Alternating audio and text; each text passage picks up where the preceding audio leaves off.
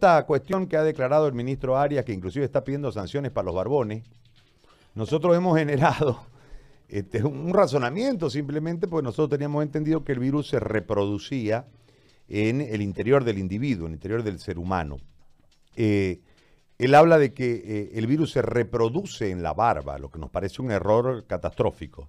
Pero eh, queremos la explicación desde un médico para que haya el sustento correspondiente, más allá de que evidentemente el que quiera sentirse más tranquilo sin barba, que se la saque, pero de ahí a generar una sanción por esto me parece que hay un exceso. Por eso queremos la explicación técnica. Lo escucho.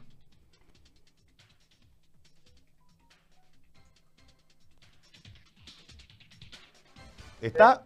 Ahora sí lo escucho. ¿Ahora sí? Sí, sí, sí, ahora. Perdón, perdón, doctor. ¿Cómo está usted? No se preocupe. ¿Cómo está, Gary? Buen día, buenos días a todos, Gustavito, a todos los que están ahí en la radio. Placer estar con ustedes. Escuchaba, este, estaba en el carro ahorita escuchando la, sobre la posición esta de que el virus se reproduce en el, en el pelo y me parece realmente, este, bueno, este, complicada porque no tiene ningún fundamento científico sobre la reproducción o replicación viral. Este virus evidentemente no ingresa a través de la piel, se decía en este caso faneras, que son digamos las uñas o, o la composición del pelo, que tiene que ver con un montón de cosas, queratina, colágeno. Entonces, para la replicación del virus necesita la, sí o sí una célula con un componente ribosomal y esto es a través de la mucosa, o sea, el contacto con la mucosa eh, permite, digamos, la replicación del virus, o el estacionamiento y replicación del virus, porque está en contacto directo con la célula. Eh, la piel no, la piel es otro tipo de célula, viene a ser el órgano más grande del cuerpo humano precisamente la piel no tiene esto para evitar el contagio y replicación, no solo de este virus, sino de otro, es la función fisiológica de este órgano. Y por ende el pelo, que realmente no cumple ningún ningún criterio eh, de replicación fisiológica, es imposible que haya reproducción viral.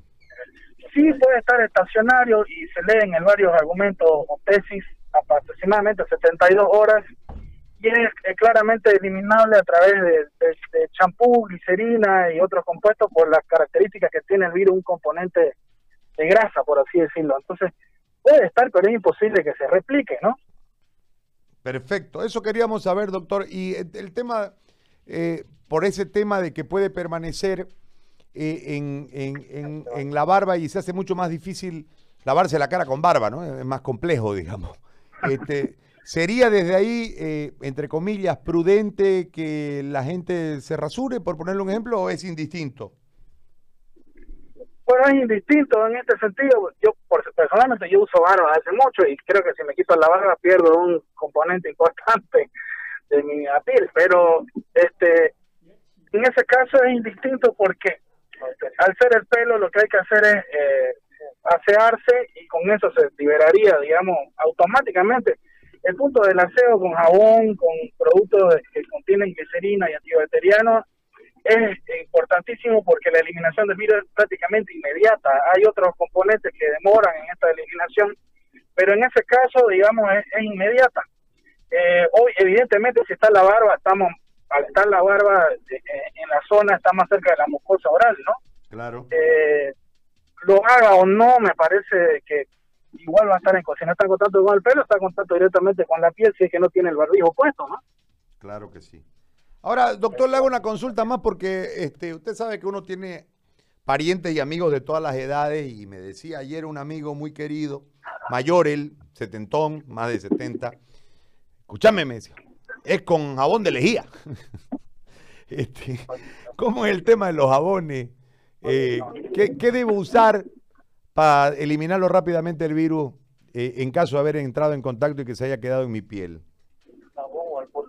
En realidad cualquier jabón, porque el componente para, para la masa de jabón, para que se pueda hacer, haga la espuma, tiene que ver con la glicerina. Entonces cualquier jabón y alcohol del 70% sería lo indicado para eliminar este, fácilmente, directamente el virus, ¿no? O sea, que de manera inmediata. Usted está en contacto con una superficie, inmediatamente agarra cualquier jabón que tenga en, a mano y con el simple hecho de, la fricción, al liberar los componentes de glicerina y carbono que tienen eso, elimina el virus. En 40 segundos después de esa lavada, usted está libre de, de cualquier carga viral que haya tenido en la superficie que haya estado en contacto. Generalmente son las manos, ¿no? Claro, claro, claro. Muy bien, doctor, le agradezco muchísimo. Lo vamos a molestar cualquier ratingo. Le agradezco. Claro que sí, no hay problema, Gary. Mucho gusto, un placer a toditos, un saludo cuídense.